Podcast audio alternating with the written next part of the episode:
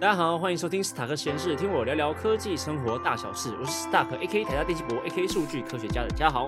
最近的天气真的冷到爆炸，然后每天那边下雨，真的很烦。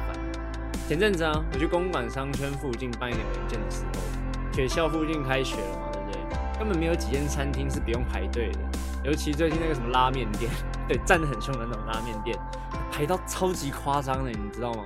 然后那个莫阳，我讲错了。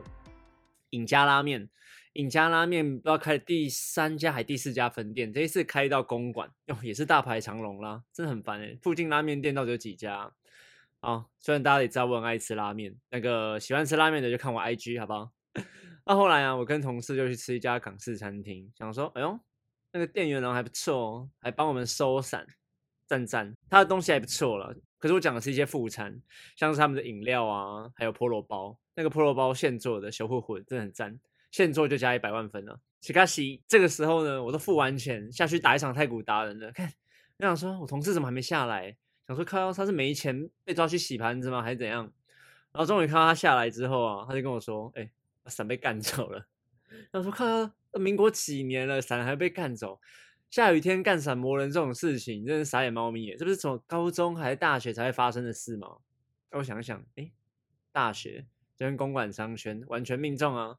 你们这些死小孩拿错伞真的很靠北，所以在此奉劝各位听众吼，如果你的伞很重要啊，是什么重要的人送你的伞，还是你的女朋友会附身在伞上面那一种啊，就千万顾好自己的伞，看看宁采臣多保护他女朋友啊，不对，我说保护他的伞呢。好了，就这样，那祝大家上周元宵节跟情人节快乐，祝天下有情人终成父母。那我们赶快来进入这一周的话题。元宇宙概念股就起起伏伏的嘛，从十月、十一月那个时候开始炒了一波，让我们的宏达电都起死回生了，股价都飙到六七十块以上。虽然最近又下来一点点，讲到元宇宙概念股或者是题材呀，国内外大家想到第一个是谁？国内的话，大家可能会想到刚刚讲的 HTC 嘛。那国外其实就是脸书 Facebook，让它改名叫 Meta，他们就花了很大多的钱，很大一笔钱去研发元宇宙的技术，但是。这个月啊，他们的基本面财报开出来真的很惨。大家那边说什么基本面不如一碗泡面，就没得看嘛。但是这种负面 消息呢，我讲过了，往往反应的特别快。它的股价呢，就在它财报开之后啊，一次就跳水了二十六 percent，直接市值蒸发两千五百亿美金左右。他们创下了单日啊跌幅最高的一个记录。虽然这个记录不怎么光荣了。那我刚刚讲说 Meta 就 Facebook 他们对元宇宙的投资啊，投入真的超级多钱的。过去三年就投了两百多亿以上，但这个不是投资者觉得哎，Meta 不行，Facebook 不行的理由，是因为他们最近啊，竞争者真的很多，他们的用户还有他们的广告交易量开始看到了衰退的讯号。大家都知道他们的商业模式最大的营收来源就是广告嘛，就光看美国就好了，他们每天的活跃用户就少了一百万人左右。就已经有个 alarm 出现了，大家知道吗？就是那种讯号已经出现，想说干 Facebook 是不是不行了？另外啊，就是我刚刚讲过，他们的主要来源是营广告营收嘛，广告收入。在前年开始啊，苹果就加强了用户的隐隐私保护管理，美其名就是保护用户的。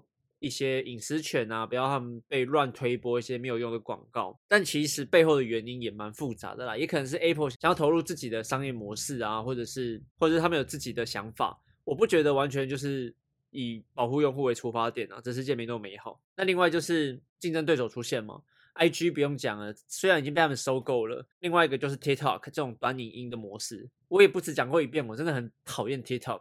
才大家还没讲说哦，TikTok 跟抖音不一样啊，TikTok 其实不错看啊，外国的什么东西很有水准啊，可是我真没办法接受诶，我现在真的除了猫猫狗狗可以接受之外，暂时真的没办法接受短影音。但是那是我不能接受，不代表这个东西不好或者是怎么样的。对我们也不要去全部全然说人家坏话，我们要了解嘛，知己知彼，百战百胜。抖音呢，它是二零二零年开始全球下载量最多的 App。很多年轻族群啊，像我们之前到小学或国中，其实真的很多小朋友他们都会用 TikTok，然后再看一些智障东西。上次嘴哥有讲嘛，他们说什么哦，中国的白痴影片很多，想说看白痴影片很多人就看就好啦。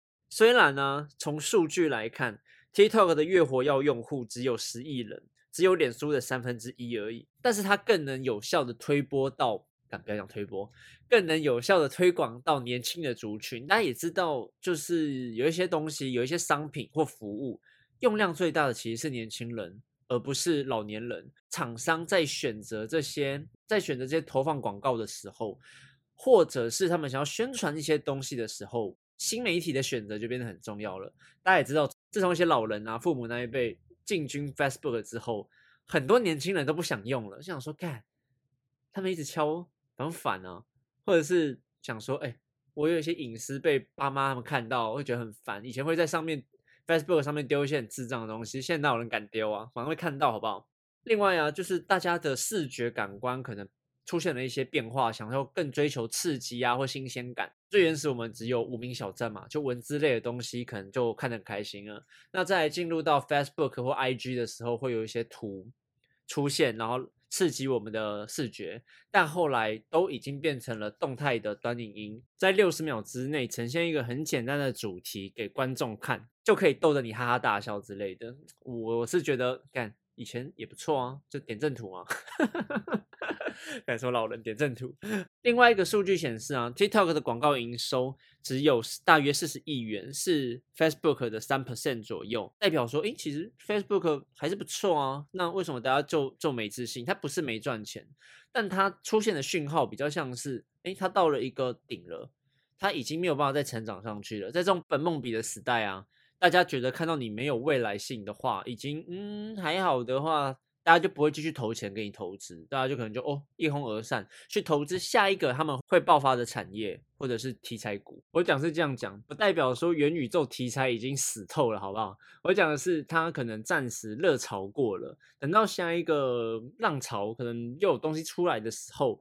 这个元宇宙题材股说不定又会被炒起来。另外，我要补充一下，我讲这个东西有点不包含我上周讲到，或者我最近可能会发一些文章，跟大家说升息时代下的一些策略。毕竟我刚刚讲的东西是在一个多头环境下，大家会把钱投往高成长性的类股下的一个行为。但是最近升息一下，那会不会这么多投资者想要把钱？丢在成长股，这就就另当别论了，好不好？不同的环境下，不同的策略跟想法。升息下有没有这么多资金去投高成长的个股或类型，这又是另外一回事了。但是前几年呢，的确大家看到的就是，诶，哪一家公司的梦比较大，或他做出来的东西可能会带人类进入下一个时代，大家就会把钱投入那一家公司。好，我们一开始讲到说，哎，Facebook 的竞争对手 TikTok 好像来势汹汹啊，但一些数据也显示，咦，其实其实它还没有这么的完全威胁到 Facebook。另外一点呢，就是它其实它的品牌形象比 Facebook 还要差。对你没听错，比 Facebook 还要差。那这 这还蛮难得的吼。第一个，它毕竟还是中国他们研发出来的一个 App 嘛，什么间谍软体啊或什么，其实也闹得沸沸扬扬过一阵子。虽然最后说国际版。应该是不会把资讯传回去中国了，但是因为一些 TikTok 的一些白痴行径，可能会有一些年轻人拍一些很闹的短影音啊，比如说在什么家乐福上厕所啊，或者是做一些恶作剧的事，然后就指定下一个又下一个人跟他做一样的事。哦，不只是这样子，还有一些假资讯啊，或者是危言耸听的东西，这种快速传播下的。媒介就让很多保守派，或让很多人会觉得很反感的一件事，想说看就太夸张了吧？怎么会用抖音或 TikTok 在传这些智障东西啊？对我也是其中之一哈。那就会让一些很大家的广告商或者厂商不敢进去投放他们的广告，想说会不会他们的企业形象也因此被破坏掉了？所以这个企业形象其实也是很重要的啊。那就会有人想说，哎，元宇宙 Facebook 最近这么惨。或者他们刚进入元宇宙没几年就结束了，因为我们刚刚讲就是说他们股票市值掉的很夸张嘛，就有人觉得他们已经不再是成长型的类股了，而他们的用户已经开始出现停滞了嘛，投资者呢可能就没有办法继续等待他们成长啊或下一步的动作，然后纷纷的在上这个月，然后资金就慢慢的撤出，虽然还是有蛮多投资者在撤出之后在那边放话说，哎，我觉得。Mark Zuckerberg 也有类似的状况啊，可能他们就是逆境中求生存嘛，成之后就会有更良好的表现之类的。讲是这样讲了，但你还不是把钱撤出去了？那关于 TikTok 在跟他们用短影音这个方式在竞争使用者的眼球这件事啊，IG 也研发了自己的短影音功能，叫 Reels。可是我觉得好像好像用的人还没有这么多诶，他们就想说，哎，大家喜欢短影音，所以我们就研发一个短影音的东西给大家使用。那这个我就不知道该如何去评价了，毕竟 TikTok 是市场的先先行者嘛。那 Reels 应应该做出什么样的？作为才可以把客户或者是用户抢过来，毕竟现在新媒体真的很多，我们 Podcast 也是一种新媒体的一种，这分散大家注意力越来越多了。YouTuber 也常说，他们每一步的观看者也可能开始下降或停滞，没有像以前这么好做，会容易爆发起来。看到说 Facebook 啊、Meta 对元宇宙的投资，他们 VR 部门就好了，一年亏损大约一百亿美金左右，就很想说，看这问题到到底出在哪里？而且是一百亿美金一年哦，真的很夸张，大概是两百八十亿台币左右。大家知道吗？我们台国、我们台湾呢，开发金或第一金的市值也才三千多亿左右。也就是说，他这样一烧，就把我们一家公司直接烧完了。而且这能烧的还不多哦。台湾上市公司市值超过两千八百亿台币的，也就大约四十几家左右，就等于 Facebook 的这一个部门一年要烧掉一家公司啊。那另外，我是觉得他们的呃 Killer Application 都还没有做出来，没有办法好好的推广他们的硬体呀。现在几乎是用非常便宜的价钱在卖他们的硬体，想说可以靠这种市场规、市场经济的方式，让大家先了解 VR、熟悉 VR 之后，再把软体灌进去，看能不能快速成长。但是他们因为太过便宜的价格，他们的硬体有点像卖一台亏个四五台的概念。刚我讲的 killer application 的问题，这种硬体方面，大家 宁愿还是去买桌机、笔电，或者一些 PS 啊，或者是什么 PS 五啊、Switch，我都比买 VR 好啊。VR 现在 VR 现在到底能干嘛？我真的也不晓得。那这是硬体成本方面的问题。另外一个就是有些人会三 D 晕啊。我有些朋友以前跟我们打 CS 的时候，就觉得哦，看看你们在玩，他头就痛。虽然现在的 VR 不是真的三 D，但我听到有些人在玩的时候，还是会有三 D 晕的状况。这个如果能慢慢的去解决，或者不要这么晃动的话，搞不好成功的几率会再高一点。因为毕竟我听过身边的人有一半的人会三 D 晕，虽然我自己不会，我自己是蛮爱玩电动的。那另外他们要克服的就是影像品质的部分。VR 的影像品质，现在我们看到试出来的画面，好像解析度都还不错，但是可能也因为。想要弥补那种影像画质啊或品质比较低的感觉，所以他们现在都是用卡通图，像 Roblox 或者是比较简单的一些图层去解决，而不是用可能模拟真人的画面去呈现给大家看。我刚讲的几个东西都是很需要烧钱的一个开发状况了。你看，一年 亏一百亿美金左右，光这一点就刷掉一堆竞争者了。我之前其实对元宇宙的态度就是，现在讲这些都还太早。原因就不外乎不是技术不成熟，是真的现在就要从 LV 可能五到十，然后直接大家想象力都已经跑到九十九去了，有点难啊。那个刀剑神域或一级玩家的那种模拟状况，我不觉得有这么快，三五年是 vocoding 的代际，有一个先简单的卡通图，大家有在一个平台上就不错了。然后另外元宇宙，大家应该还是知道是由区块链技术出来的嘛，但是。由这些大公司去把持的话，我就想说，啊，这样你们的去中心化路线到底有没有矛盾啊？哦，我是很怀疑了。那我刚讲到说，因为它的开发研发技术跟钱真的要烧掉很多。目前来看，有可能会进去的，其实就 Google、微软、Apple，你其实也没几家。Facebook 之前烧那么多钱，真的就是想说，你 Apple。用一些微博为名义，这边挡我广告收入。他们如果能够比大家快一步进入元宇宙的市场，这个又变成一个中心化的概念了。他们又把持到那那边的资源或者一些规则，那把现在的钱啊，把现在投入的资金啊，再快速的收回来，也不是太难的一件事了。最后，我跟大家讲一下一些元宇宙的概念个股的状况好了。其实，随着 Facebook 掉下来之后，虽然他们不是因为投入元宇宙的。部分掉了嘛，只是因为元宇宙概念股的热潮没有这么大了。美股像 Roblox 啊，掉蛮多的，我记得它好像原本一百多块，现在只剩下个六七成吧，也蛮惨的。那中国那边呢，也是大跌，但中国个股我就不太看了，所以我这边不介绍。那最后介绍几个台湾在元宇宙这边参入到哪些科技啊或设备状况？台股啊，在元宇宙这个题材，我们能够参与的东西真的很多。因为台湾就是关键零组件的生产大国嘛，像一些晶圆代工啊、IC 设计、AR、VR、五 G server 或者一些资料中心的硬体跟关键零组件，我们都真的超强的。比较大的龙头股，瑞昱嘛、威盛，镜头就玉金光，那二线的还有什么阳明光啊、华讯等等。我们这很多，我们跨足的产业五花八门，而且有一些人会觉得说，这种题材股啊，真的有的时候不用去看它本业的业绩，筹码量的多寡就可以把股价咬上去了。像之前他们讲到一只什么大众控三七一零一的大众控，因为搭上元宇宙 Air Hard 的题材，股价直接从十四块直接涨到七十几块，觉得这个就是大家去取舍的部分了。因为我也知道题材股可能很容易。创造少年股神，但是这个东西要怎么去，你要怎么去赌，或者是怎么找到那个妖股，也是蛮重要的一件事情啊。那妖股买多了会不会上去，我也不知道。那刚刚讲的三七零一原本一直在十四块，要赌其实应该也还好啦。